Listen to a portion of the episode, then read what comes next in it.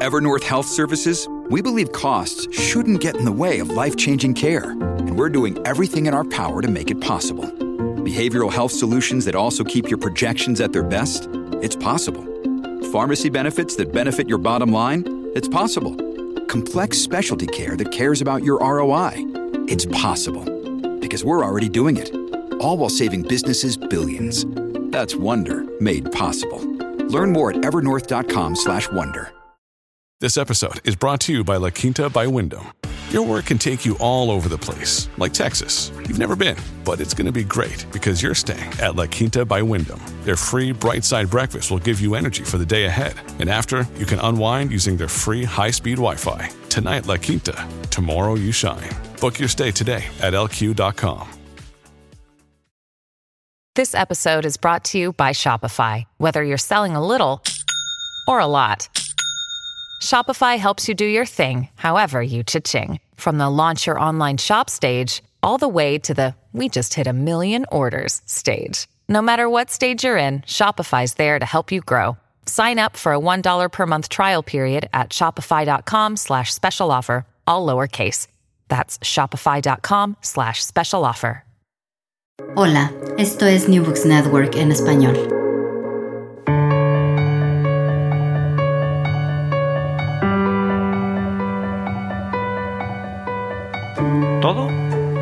Ayer. Un podcast de la Asociación Española de Historia Económica.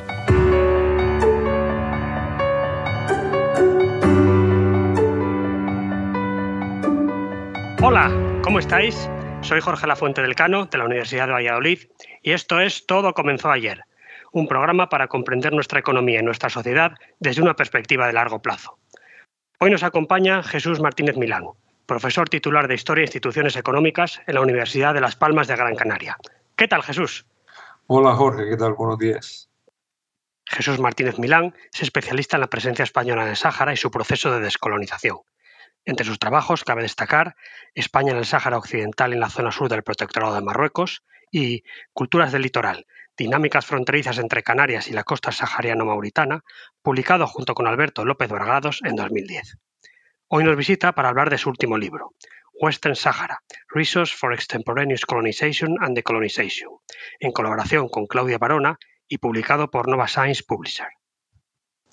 Jesús, vamos a hablar de un tema de gran actualidad y que ha ocupado numerosos titulares en la prensa española en las últimas semanas. Pero antes de abordar esta cuestión, comencemos por el principio. En tu libro se toma como fecha de referencia inicial 1885. ¿En qué situación se encontraba el Sáhara en aquel momento?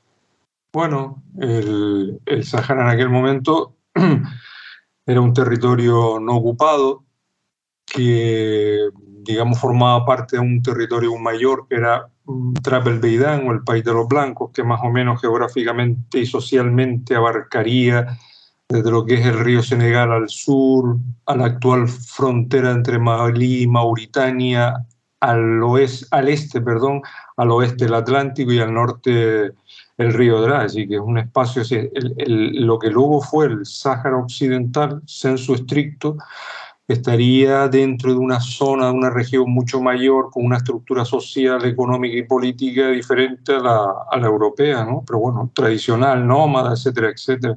Esa era, digamos, la, la ubicación geográfica y su situación social, pues bueno, eran tribus normalmente nómadas en la parte de lo que hoy es la zona sur del actual Marruecos hasta la frontera con Argelia, incluso el mundo berberófono, eh, tribus eh, nómadas divididas en estatus, guerreras, tribus de libros, esclavos, y que abarcarían más o menos pues lo que sería hoy todo ese Sáhara profundo hasta la actual Mauritania, etcétera, etcétera. Esa era, digamos, un poco la, la sociedad, digamos, que, que, que, se ubicaba en ese espacio geográfico al cual España pues, arribó ahí en 1885. ¿Y qué llevó a España a interesarse por aquella zona? ¿Cuál fue la relación con la población local?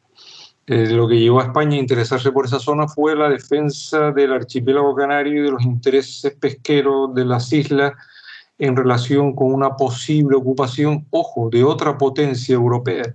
Es decir, digamos que España fue allí de una manera una especie de colonialismo defensivo. Nada más aterriza, además se observa en la, forma en que, evolucionó la, la, potencial presencia de España en aquella zona. prácticamente fueron 47 años, reducidos a tres puestos en la costa, nunca se penetró, y es que desde que en el año 85 España se establece en, la actual Villa Cisneros, en la península de Dakhla, dos años después hay un informe del Estado Mayor del Ejército por el cual se descarta cualquier tipo de penetración eh, colonial por, sería una cuestión muy costosa, y ellos hablan de dos aspectos, el aspecto monetario y el aspecto humano en el número de muertos, claro. Por eso es un, es, un, es un, colonialismo, básicamente un imperialismo de carácter defensivo frente a los intereses de potencias coloniales como Gran Bretaña y Francia. Hablando precisamente de esta cuestión, uno de los aspectos más interesantes del libro son las relaciones y los giros diplomáticos que España mantiene con Francia en los años previos a la Guerra Civil. Jesús, ¿puedes comentarnos el papel del país galo en aquellos momentos?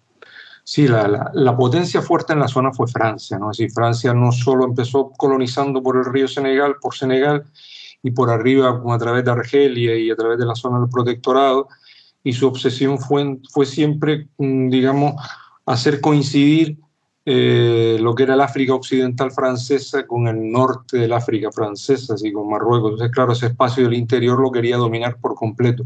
Francia fue una potencia colonial ad hoc, es decir, penetró penetró en el territorio, conquistó colonialmente, mató, fueron matados, por decirlo de alguna manera, no como España que se quedó simplemente en la costa.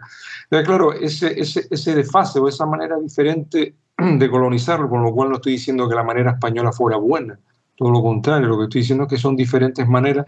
La española es un poco extemporánea y la francesa fue la característica de la época.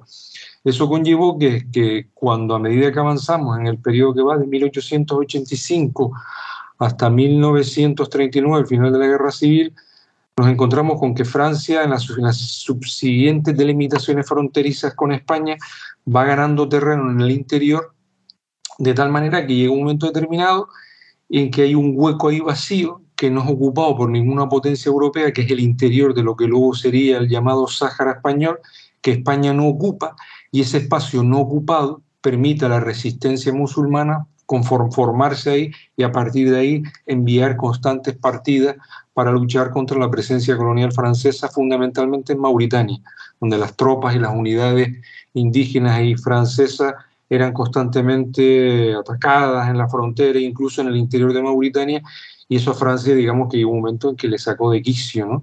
Le sacó tanto de quicio que protestaba, pedía, y llegó un momento, por ejemplo, muy determinado que coincide en España con la dictadura de Primo de Rivera, en el que la dictadura de Primo la guerra del Rif en el norte, le trae tantos problemas a, España que España pretende, digamos, quitarse de encima y le ofrece a Francia todo el territorio del Sáhara, del antiguo IFN y de la zona sur del protectorado, a cambio de territorios en la zona norte del, del protectorado español en Marruecos, lo cual Francia descarta porque sus intereses en Marruecos eran mucho mayores que en Mauritania.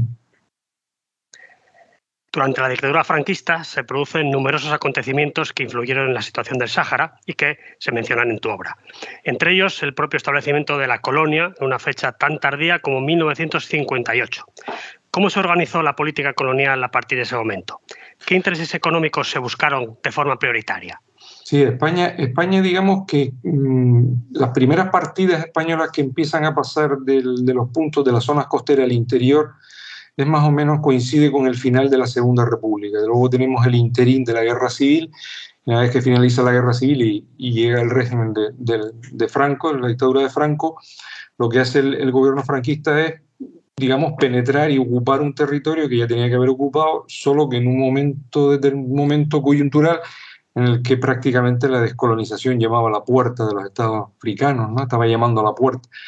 Entonces, digamos que la política, digamos, africana de España en esa zona y en otra estuvo dirigida básicamente por Carrero Blanco, ¿no? que era Carrero Blanco en presidencia del gobierno y Díaz de Villega en la Dirección General de, Marruecos y África. ¿no?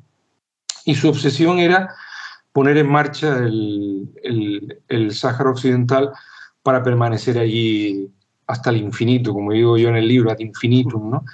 Ellos estaban convencidos, ellos dos en concreto estaban convencidos de que eh, había recursos naturales, y los había, y los hay, en el Sáhara Occidental potencialmente explotables. Empezaron con, con el principio en la autarquía, en la época autárquica, empiezan intentando poner en marcha a través del INI, porque todo se hace en los años 50 a través del INI, como tú bien sabes, eh, ponen en marcha una, una industria pesquera, eh, digamos, unas condiciones que eran las más adecuadas, fracasa 10 años después con unas pérdidas para línea realmente considerables. Y entonces una vez que en el tema pesquero, que era un tema básicamente explotado por compañías privadas, fracasa, el Estado se centra en los recursos mineros y fundamentalmente en el descubrimiento de los fosfatos.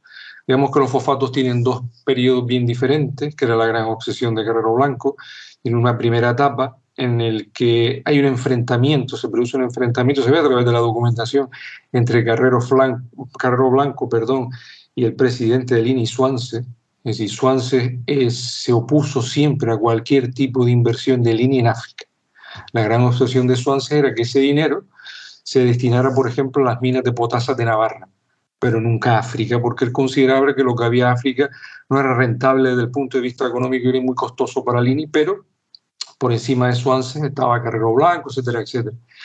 La obsesión de Carrero Blanco llegó a tal punto que esperó a que Swanson, digamos, ya dimitiera y se fuera del INI para crear las primeras empresas relacionadas con la explotación de los fosfatos. La primera fue MINSA, Empresa Nacional Minera del Sáhara, sociedad anónima que se crea 100% participada por el INI en el año 62. Una vez que se crea, se descubre el yacimiento minero de Bucra con una reserva de 1.300 millones de toneladas, con, un, con una riqueza del mineral muy elevada, entre el 80 y el 82% en fosfato tricálcico, que eso es lo que te da la medida, la medida de la calidad del fosfato, uno de los mejores fosfatos a nivel mundial. Y claro, el problema estaba en que eso se descubre, se pone en marcha y lo primero que se dan cuenta es que no tienen financiación. Entonces, al no tener financiación, lo primero que hace Carrero Blanco es plantearse una financiación conjunta con el sector privado. Y entonces ahí digamos que los fosfatos entran en un proceso a, mediados de los 60 en el que se convierten en el epicentro, diríamos, de las relaciones entre España, Marruecos y Estados Unidos, porque Guerrero Blanco y el régimen apuestan por empresas norteamericanas, que son las más fuertes en ese mundo. Y al final, después de mm, sacar a concurso la financiación, se aparecen 30 empresas, al final se queda una empresa internacional muy buena, norteamericana, International Mineral and Chemical con Chemical, no me acuerdo, IMC, Internacional Chemical, me acuerdo, ahora en estos momentos, ¿no? Qué bueno que se pone de acuerdo, hacerse con el 25% de las acciones, el 75% creo recordar lo mantenía el INI, unas fuertes inversiones y ahí es cuando entra Marruecos, ¿no? En esos años mediados está la administración Johnson, eh, que no quiere problemas, están, son Marruecos, Túnez y España son aliados suyos en la zona, Argelia está con la Unión Soviética, y Marruecos se interesa sobre todo porque esos fosfatos no salgan a la luz. Y lo que pretende Marruecos medio los años es que la explotación de Bucra no se lleve a cabo. Lo primero que hace cuando se entera de que las compañías norteamericanas están comprometidas es hacer un viaje a Washington y una vez que la, Casa Blanca se lava las manos, convencer a esta empresa, como así le convencieron, de que si invertían la cantidad de dinero que tenían que invertir, que eso siempre es variable, porque no se sabe realmente cuántas reservas te encuentras, cómo va a ser la explotación, cómo va a ser todo ese tinglado, pues le advirtieron de que, bueno, de que desde el punto de vista jurídico iban a invertir dinero en una zona que territorialmente y jurídicamente pertenecía al reino de Marruecos. Y que si esa zona, como era el Sáhara, volvía al reino de Marruecos, obviamente perderían todo. Esa empresa, claro, automáticamente, esa multinacional contactó con la Casa Blanca y la Casa Blanca le dijo que ellos no entraban en ese terreno y por tanto la empresa se retiró. Y ahí viene la apuesta del gobierno español.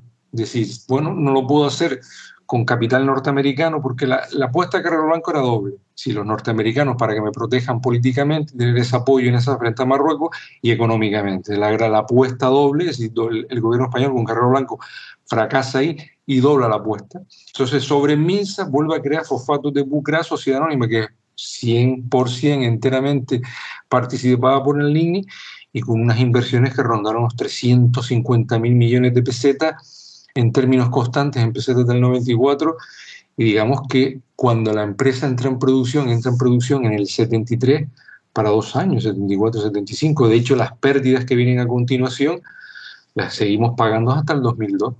Con lo cual, digamos que fue un fracaso, una cantidad de dinero invertido. Y yo creo, y ahí sí que me gustaría lanzar, si me lo permite, una llamada a los historiadores y a las historiadoras económicas, porque eh, nuestros investigadores, no, no, digamos, me incluyo yo, no hemos entrado a analizar la evolución o los aspectos económicos de esa colonización. Si todavía está por hacer, queda mucho por hacer, y yo me gustaría hacer una llamada de atención a nuestros colegas, sobre todo más jóvenes, a que se animen a que participen en ese tipo de investigación que está virgen, por decirlo de alguna manera. Pues esperemos que nuestros oyentes tomen nota de esta recomendación de Jesús. Y a la vez de que sucedía todos estos acontecimientos que nos estás contando, emergió el movimiento nacionalista saharaui. Jesús, ¿puedes hacernos un resumen de su nacimiento y su evolución? Sí, el movimiento nacionalista saharaui tiene una doble vertiente. nace a finales de 1969 de la mano de un saharaui nacido en Tantán, en Marruecos, de origen ergueiba, una de las principales tribus guerreras de la zona, llamado Basiri Mohamed de Ulhach Brahim Ublesel, pero más conocido como Basiri crea una organización llamada Organización, al castellano se llama Organización Avanzada de Liberación del Sáhara, eh, con una estructura muy pequeña y muy organizada que se va extendiendo por la que luego fue provincia del Sáhara. recordemos que en el 58 el Sáhara, igual que Ifni, se convierten en provincias españolas, otro intento de Guerrero Blanco eh, por eh, mantenerse ahí per secula seculorum. Ese movimiento va creciendo en el interior sin que las autoridades españolas lo controlen en absoluto, hasta que, como consecuencia de los sucesos del verano de 1970, en el que España organiza una manifestación, intenta organizar una manifestación, digamos, en apoyo a la presencia española, pero digamos que el tiro le sale por la culata y se organiza una manifestación en favor del, del, del movimiento. Basiri es tomado preso y digamos que yo creo que es desaparecido, asesinado en el Sáhara, aunque las fuentes discrepan, en 1970, en el verano de 1970, quiero recordar. Y a partir del 70 y hasta el 73, el movimiento nacionalista saharaui se reestructura y nace de nuevo en mayo de 1973 de la mano del Frente Popular para la Liberación de la Saquía del Hanrer y el Polisario, que se instaura en Tinduf y a partir de, Tinduf se extiende por toda la provincia y ya en 1974 se convierte en un auténtico movimiento de masa y España para contrarrestarlo, bueno, pues intenta crear un partido nacionalista ad hoc llamado el PUNS, Partido de Unificación Nacional saharaui, que era un partido españolista, pero que tiene muy, poca, muy poco apego en la, en la región. Y a partir de ahí se crea un, digamos, un dilema, un enfrentamiento entre el Polisario y las autoridades españolas, que eso se une después con la muerte de Guerrero Blanco, la muerte de Guerrero Blanco marca todo, y el, asesinato de Guerrero Blanco en una fecha tan tardía como en el 73 descompuso y acabó con toda esa política española de, permanecer en el territorio per secula seculorum y al final no supimos qué hacer porque nos pilló 74, 75, Franco ya casi en las puertas de la muerte y ahí se salió como buenamente se pudo. Yo creo que yo creo que se salió muy mal. ¿no? Nos dejamos tirados, literalmente, ¿no? Pero bueno, eran las circunstancias, ¿no? Y ahí es muy complejo también eso para explicarlo en tan poco tiempo, ¿no? Sobre esto último, hacerte la última pregunta, o la penúltima en este caso, y era que da la impresión de que asociamos habitualmente la descolonización con la agonía de Franco, el final de su régimen, la Marcha Verde, pero da la impresión de que en los años anteriores, como acababas de mencionar, las autoridades españolas no sabían muy bien qué hacer con el Sáhara. ¿Qué ingredientes influyeron en esta salida precipitada de España de la colonia? Sí, bueno, eh, digamos que hay que remontarse muy mucho atrás, ¿no? En el, gobierno, el gobierno, el gobierno de la dictadura franquista no era, digamos, no tenía una, posición unívoca, única con respecto al Sáhara. Hubo un ministro de Asuntos Exteriores, Fernando María Castilla, que intentó descolonizar ya a principios de los 60, de tal manera que descolonizar a la francesa, como le llamo yo, decía, hacer lo mismo que los franceses hicieron en Mauritania. Él, decía o advertía al resto del gobierno, sobre todo a Guerrero Blanco, que lo intentó convencer, pero no lo logró, de invertir en el Sáhara económicamente, una fuerte inversión, convertir la administración militar en una administración civil, y luego a mediados de los 60 proceder a la descolonización según la legislación de las Naciones Unidas. Obviamente Guerrero Blanco se negaba porque estaba obsesionado con la puesta en marcha económica del Sáhara, porque él pensaba si, si ponía en marcha el motor económico, no vamos a tener problemas desde el punto de vista social ni desde el punto de vista político, claro, lo cual fue un error. El problema es que permanecimos en esa política inmovilista hasta el año 73, diciembre del 73, en que Franco muere, ¿no? En que, perdón, en que Guerrero Blanco es asesinado. Y a partir de ahí vino, digamos, la, el, gobierno quedó como en un, mar de ideas sin, sin, sin, centrarse y eso unido a la presión de Marruecos, a la presión de Francia, obligó al gobierno al inicio, claro, se veía venir la muerte de Franco, inicio de la transición, a salir de la manera en que se hizo, que no fue la manera correcta, todo hay que decirlo, ¿no? y de esos polvos vienen estos lodos. Para concluir, como señalamos al principio, enlazamos con la actualidad. ¿Cómo se puede valorar la posición de los sucesivos gobiernos democráticos españoles en la cuestión del estatus de esta antigua colonia?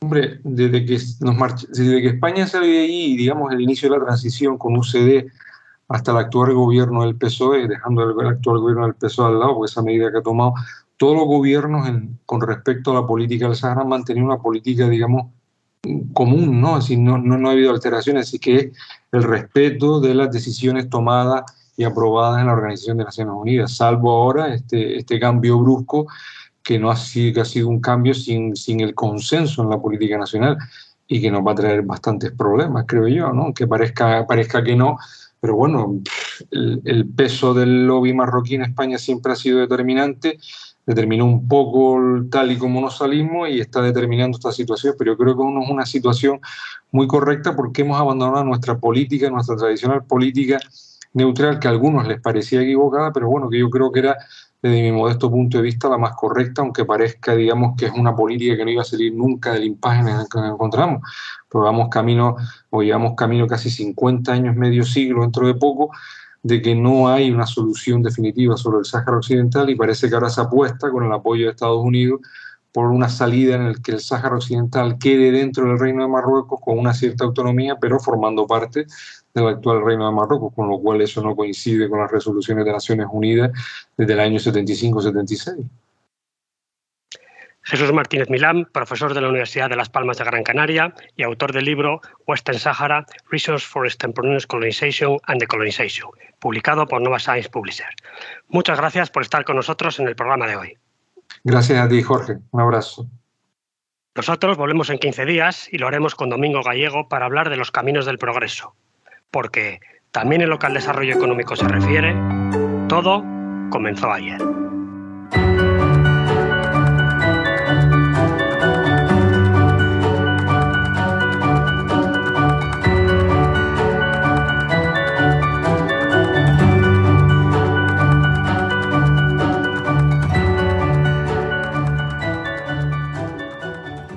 Gracias por escuchar New Books Network en español.